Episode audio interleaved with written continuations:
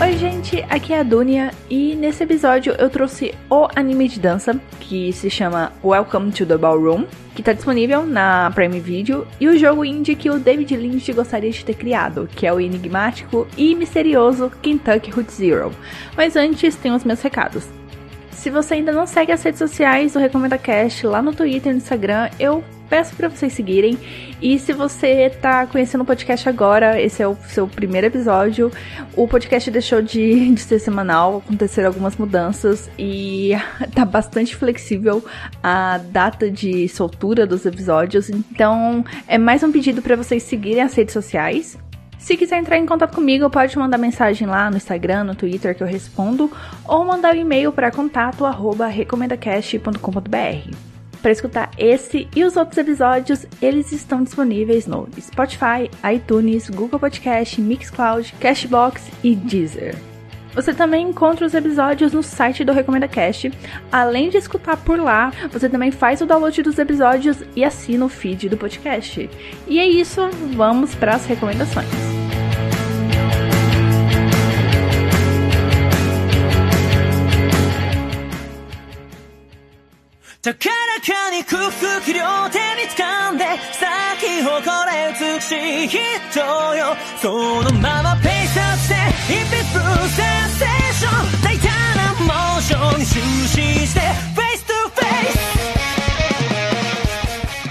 Eu quero começar falando sobre Welcome to the Ballroom, ou como seria o nome em japonês, Ballroom e Yokuso. É um anime de 24 episódios lançado em 2017 e ele é baseado no mangá de mesmo nome que começou a ser publicado em 2011 e que atualmente está em hiato devido a um problema de saúde com a desenhista e autora da obra, Tomo Takeuchi.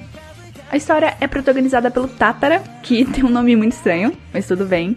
Ele é um estudante assim super normalzão, super padrãozinho que tá ressentido por não ter nenhum talento que facilite as escolhas para o seu futuro. Ele ainda não tá no ensino médio, mas a escola e os professores estão meio que pressionando ele para decidir o que, que ele quer daqui para frente.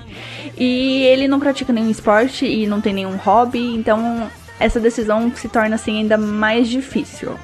E eu acho legal deixar isso bem claro logo no começo, porque um protagonista comum que não tem nada assim de especial, de diferente, é meio difícil de se encontrar em shonen, né? Onde todo mundo é foda, todo mundo é incrível.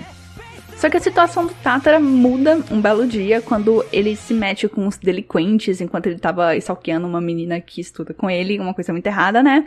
E durante essa confusão, ele acaba sendo salvo pelo Sengoku, que o conduz, assim, muito gentilmente pro seu estúdio de dança e apresenta ao Tatara o universo selvagem e glorioso da dança competitiva de salão. E a partir daí o Tatara pira com a possibilidade de ter encontrado seu lugar no mundo, mas ele vai perceber que conquistar esse espaço não vai ser nada fácil. Nada fácil mesmo. Você pode ter certeza disso. Esse anime aguarda grandes emoções para você, que não tá levando a sério um anime de dança. What's wrong with you? Por que, que eu me interessei por Welcome to the Ballroom?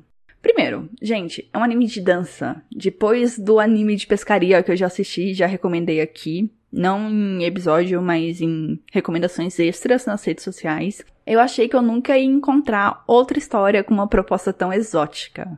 Tirando o mangá de vinho, que eu ainda vou ler, e depois eu conto pra vocês. Mas além do, de pescaria, do Welcome to the Ballroom e esse de vinho, eu só conheço outros animes e mangás meio padrãozinho. Então foi a primeira coisa que me chamou a atenção, né? Ser um anime de dança. E sendo um anime de dança, ele consequentemente, né? Parece meio estranho, mas é um anime de esporte. Porque dança é um esporte, né? E eu adoro animes de esporte. Já indiquei Haikyuu, já falei de iShield 21. Eu simplesmente adoro animes de esporte. E outra coisa que me levou a considerar assistir Welcome to the Ballroom é que eu vi algum YouTube gringo falando esse anime, falando bem. Então, quando eu encontrei ele na Prime Video, eu realmente não tava esperando encontrar ele lá, sabe? Eu nem enfim, não tava procurando, ele só simplesmente apareceu. E eu achei que era um momento para eu tirar a prova e poder dizer assim com muito orgulho, eu sou esse tipo de pessoa que vai dizer assim com muito orgulho que eu gosto de um anime de dança. O meu gosto é muito especial, desculpa. E o que, que eu posso dizer depois de terminar os 24 episódios de Welcome to the Ballroom? Que no começo me veio a vibe do filme Dança Comigo, não sei se vocês conhecem, que é um com Richard Gere, com a Jennifer Lopes, e é um filme que eu simplesmente adoro, eu recomendo. O anime começa com a mesma vibe do filme, onde a dança é o ponto de transformação na vida do protagonista, uma coisa que eu já acho interessante. A arte me lembrou muito o novo design do anime de Haikyuu para essa quarta temporada, já que eu tô falando um pouco dessa parte de design do, do anime, eu preciso falar que o que me chamou mais atenção é como os animadores, e provavelmente a autora também, né, toma liberdade em relação à estrutura corporal dos personagens para entregar o exagero, a elegância e o drama que a dança requer. Isso me incomodou muito no começo, porque os personagens têm uns pescoços tipo avestruz, e eles têm os braços e as pernas alongadas, tipo clamp, sabe? Uns negócios muito desproporcionais. E tem umas quebradas no corpo, assim, bem sobrenaturais, que com certeza é impossível para um humano para um humano, né? Eu ia procurar uma outra palavra aqui, mas não, para um humano é, conseguir reproduzir a mesma coisa. Em alguns momentos, quando a dupla tá começando a dançar, as meninas fazem uma pose tipo Kim Kardashian segurando a taça de champanhe na bunda, sabe? Elas dão uma quebrada nas costas e uma empinada na bunda que é fora de série. Sério, é, é estranho, chama atenção, você vai ficar olhando para aquilo e talvez se sinta incomodado por mais tempo. Mas você se acostuma. Eu acabei me acostumando, acabou assim, sendo parte da história, sendo uma característica do anime. Saindo dessa parte do design e entrando na história, eu achei a história super fofa e ao mesmo tempo ela tem uma energia de shonen de esporte para um ambiente assim que eu imaginei que seria mais moderado, seria repleto de elegância, glamour. Tem isso também, mas essa parte feroz, selvagem que a dança e as competições de dança têm, eu achei super incrível. Eu gostei de ver que cada dançarina ali vive um inferno pessoal e que ao mesmo tempo ele tem um inferno diferente dentro da dupla que ele tá inserido, né? Então ele tá passando tanto por problemas pessoais como problemas da dupla. E isso acaba incorporando numa história que eu já tava muito animada desde o começo para assistir, porque ela é contagiante e torna a trama ainda mais empolgante como qualquer esporte, né? Você tem os clichês dos esportes ali, mas ao mesmo tempo com, com uma pegada única, uma pegada bem característica que a dança consegue trazer. E parando para pensar, Welcome to the Ballroom é um anime de esporte bastante diferente, porque ele é um anime de esporte curto, ele só tem 24 episódios. Ele vai cobrir poucos eventos esportivos, porque o foco da história é na evolução do Tatara e na sua relação com os outros personagens e como que todos eles experimentam a dança, né? Porque cada um ali tem uma experiência diferente. E o outro jeito que a história consegue se diferenciar desse bolo de animes de esporte é em relação ao seu protagonista. O Tatara à primeira vista me lembrou muito cena de A Shield 21 por causa da insegurança e de como essa insegurança atrapalha muito ele durante a jornada. Só que pro Tatara, quando ele descobre a dança e entende que ali pode ser um lugar para ele, tudo vira muito intenso porque ele sente que é a dança que tá fazendo ele existir, fazendo ele pertencer a esse mundo. E ao mesmo tempo é a dança que não faz ele se sentir sozinho e abandonado, porque você vê que a convivência dele na escola, ele não tem amigos tão próximos, então, quando o Tátara ele não aprende um movimento corretamente ou ele erra na condução, ele desespera-se muito rápido e você se desespera junto com ele, porque é muito horrível você ver ele se cobrando demais, você entende que qualquer erro ali custa muito caro. Você não vai conseguir reparar. Por exemplo, igual uma partida de vôlei, se você erra um ponto, você ainda tem chances de ganhar a partida. Aqui não, errou, já era, não tem como você reverter aquele erro, né? Oh, dear God. E essa pressão interna que o Tátara se coloca gera muitas crises de ansiedade, de ataque de pânico do protagonista. É uma coisa assim que eu ainda não tinha visto em anime de esporte.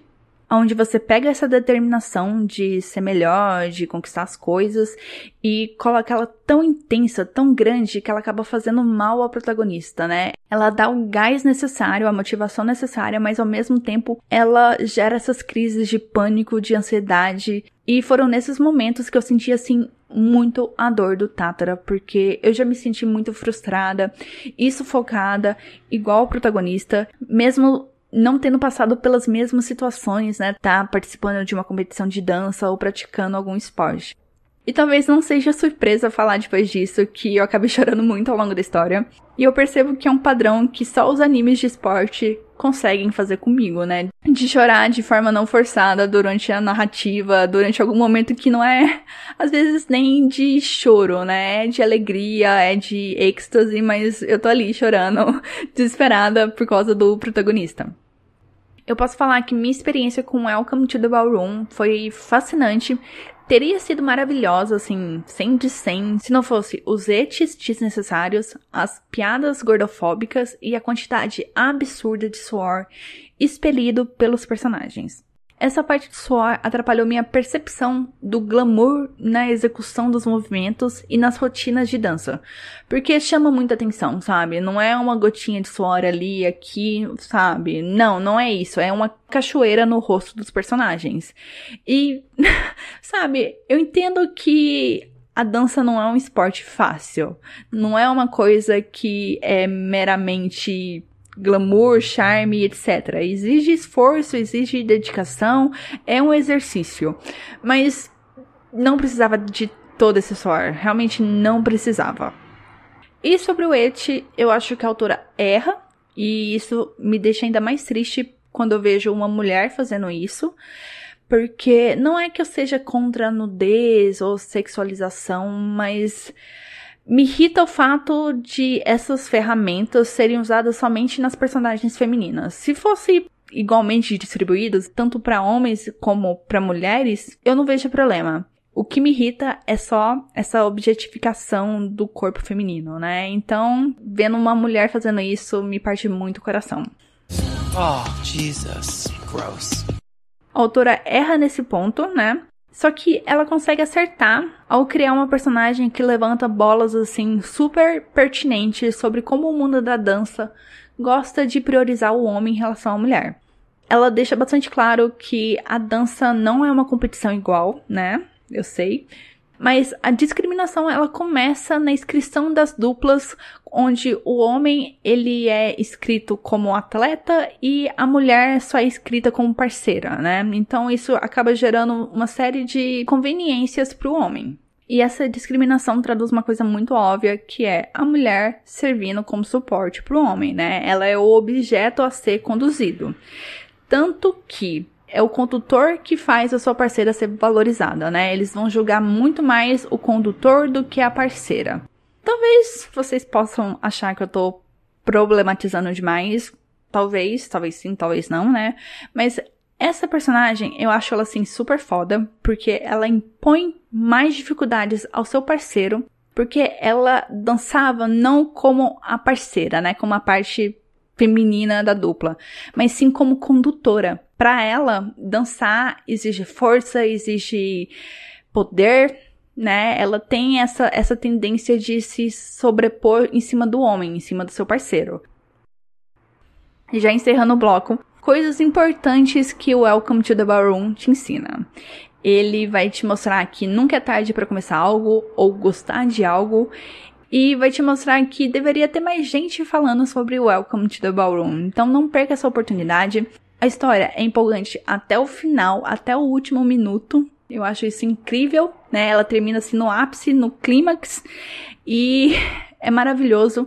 O anime tem 24 episódios, só reforçando, e ele tá na Prime Video. Então vão lá assistir.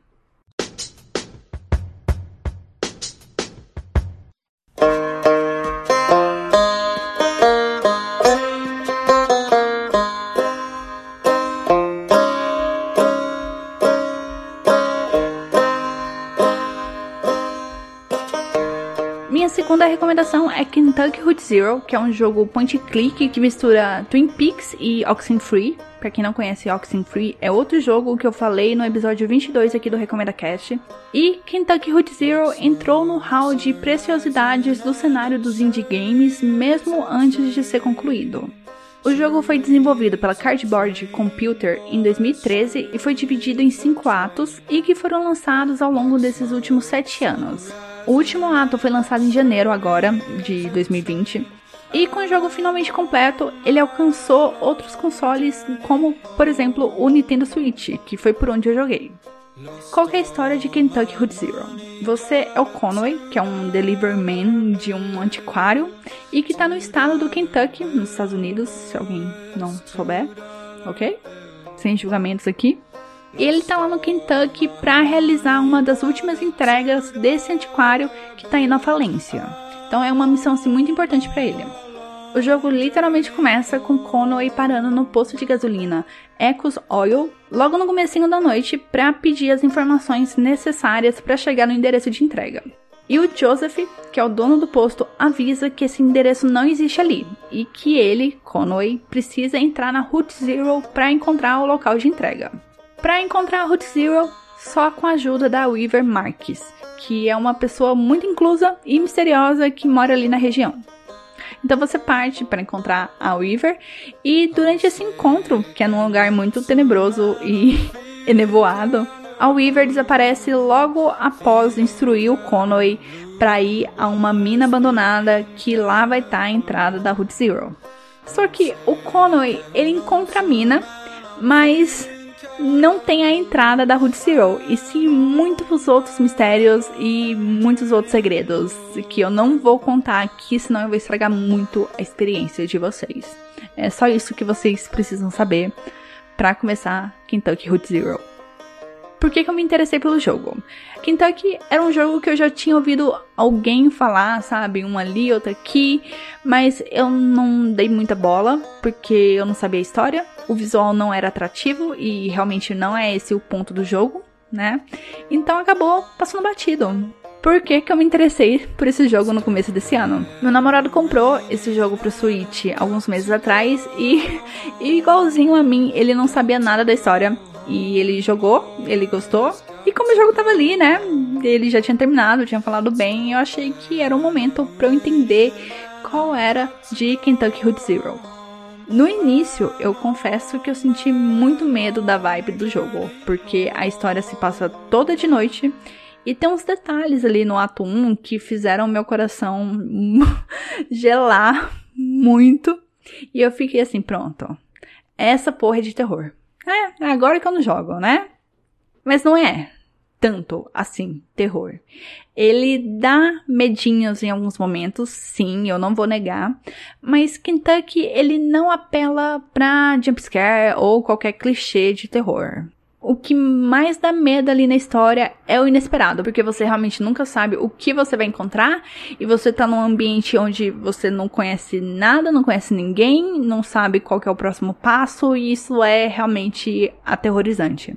O jogo, ele tece uma trama muito complexa e aparentemente sem sentido, por isso eu fiz a comparação com Twin Peaks. É importante falar que a atenção aos detalhes e a dedicação de explorar os ambientes fornecem boas ligações entre as tramas, né? Vai ficar sem sentido? Muita coisa vai, mas você explorando ali, você jogando com paciência, tudo vai ficar um pouco mais claro, eu posso dizer assim. Ao contrário de Oxenfree, em Kentucky Road Zero, suas escolhas de diálogo não alteram seu relacionamento com os outros personagens. Eu falei que o jogo é todo em point click, né? E é importante falar que ele é basicamente texto. Ele é basicamente diálogo, você construindo. Não, não construindo, esquece. É você obtendo informações conforme você vai se relacionando com os personagens. E como eu tava falando, a ideia do jogo não é trazer aquela sensação que você tá perdendo alguma informação escolhendo uma resposta específica. Porque você fica na cabeça de que sempre tem uma resposta certa. Não, não é esse caso. Você vai assim muito do seu feeling. E o legal dessas escolhas de diálogo é que elas são guiadas pelas características dos personagens e como você quer lidar com aquela situação. Tipo, o Conway, ele é mais curioso e acaba se rendendo a devaneios, né? Ele dá uma volta gigantesca antes de chegar na pergunta, né? Na, no que ele quer saber. Enquanto a Shannon, ela vai direto ao ponto. Ela, assim, super direta. Então você pode escolher, talvez um momento você quer ser igual Conway, outros momentos você quer uma coisa mais direta como a Shannon. Você precisa entender que muitas coisas não vão fazer sentido nesse jogo, e o fato delas não fazerem sentido não quer dizer que Kentucky está tentando esconder informações que você precisa passar horas e mais horas explorando pistas, porque ali você vai encontrar algo escondido, um segredo e não sei o que mais. Não, por favor, nada disso. O que eu posso dizer é que o jogo ele é muito construído em você seguir sua intuição. Quando você sente que não tem mais nada para tirar daquele momento, você só vai embora, sabe? Não, não precisa ficar martelando naquilo pelo resto da vida. Não. Só vai embora e você não vai sentir como se estivesse abandonando uma missão pela metade, nem nada, sabe? É numa boa. Mais pra frente, as conexões necessárias são feitas e, como eu falei, você não vai sentir mal de não ter explorado cada centímetro do lugar ou testado todas as possibilidades. O jogo, ele quer que você confie nos seus instintos. Então, confie nos seus instintos. Yes, bitch, work. Eu geralmente não falo da parte técnica, mas aqui eu vou abrir uma pequena exceção para falar de dois aspectos que me chamaram a atenção. O primeiro é a trilha sonora, que eu achei incrível, porque ela é toda baseada no gênero bluegrass. Eu não vou conseguir falar essa palavra direito, ela é um trava-língua, né?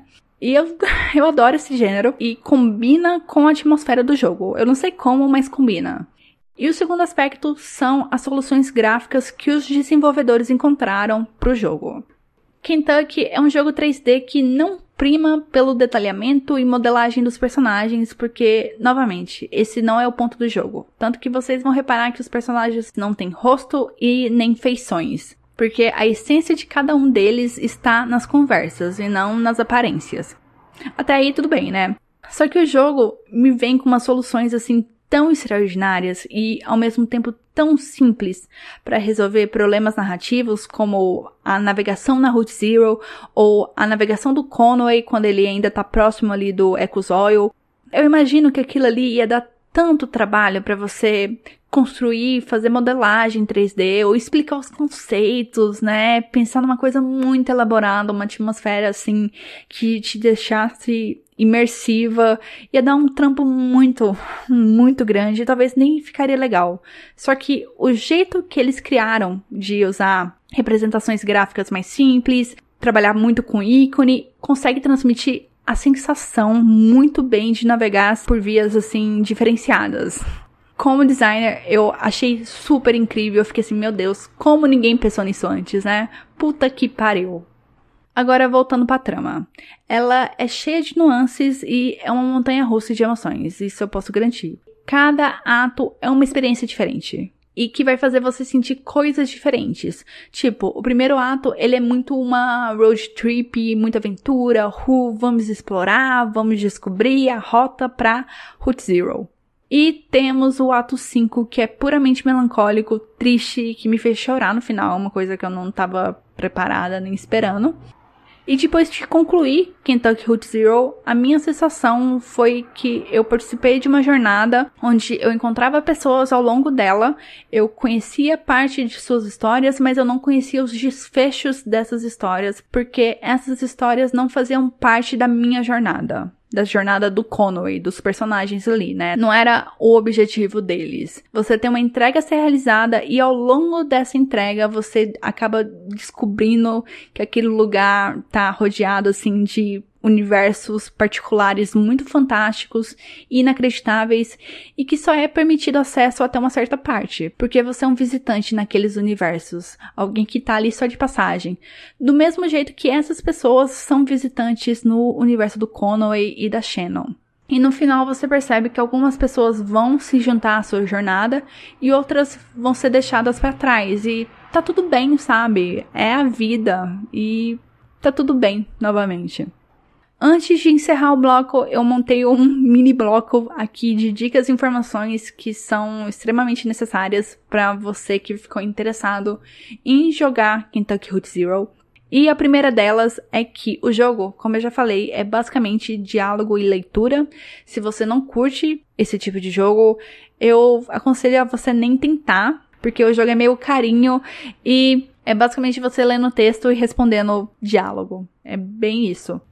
E outra coisa muito importante que talvez vai estragar a experiência para muita gente é que Kentucky Route Zero só tem legenda em inglês. E esse fato de só ter legenda em inglês e ser um jogo basicamente de diálogos acabou virando assim meu maior inimigo durante essas horas que eu joguei. Em alguns momentos eu achava que eu estava lendo um livro de tão bem escrito e detalhado que eram as interações, que eram as histórias, e eu só tenho elogios porque é foda a narrativa desse jogo. É uma coisa assim totalmente inacreditável. Mas o meu inglês não é fluente, então acabava que eu tinha que parar o jogo para olhar no Google Tradutor várias vezes e isso acaba isso acabava me torrando a paciência em alguns momentos, porque eu tô lá, parava, olhava a palavra, voltava, parava de novo, olhava. Isso acaba ficando cansativo, né?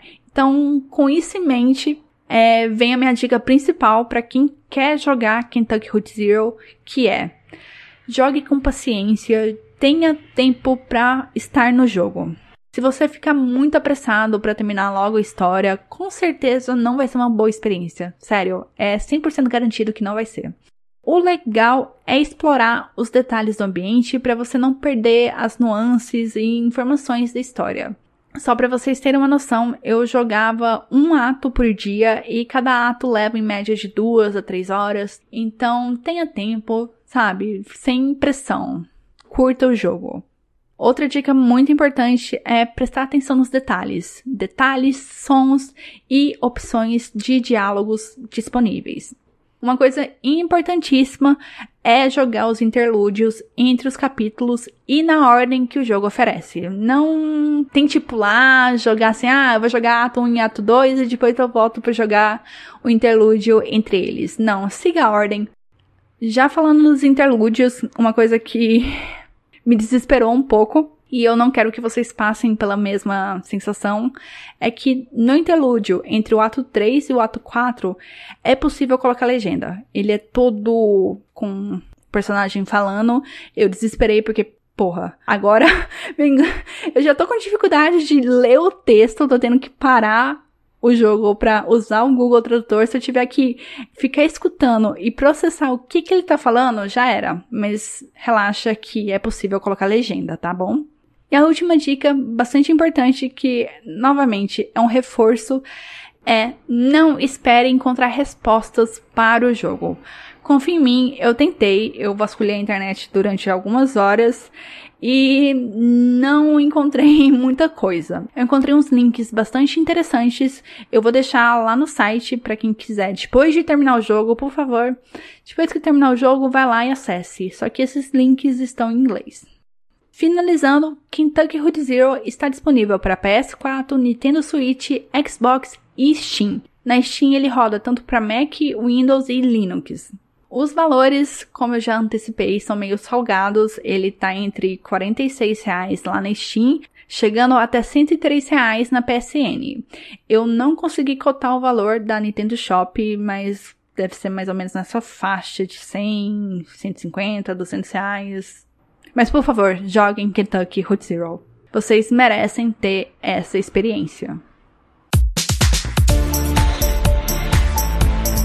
Terminou o episódio e semana que vem eu volto pra comemorar o Dia dos Namorados. Sim, vai ter episódio especial, só que de um jeito diferente e muito bizarro. Se alguém pegar a referência, maravilha. E eu vou receber um convidado para me ajudar nessa missão dificílima de tentar alegrar o Dia dos Namorados durante essa pandemia mundial. Então, até semana que vem, um beijo para vocês. Se cuidem, fiquem em casa, lavem bem as mãos e tchau.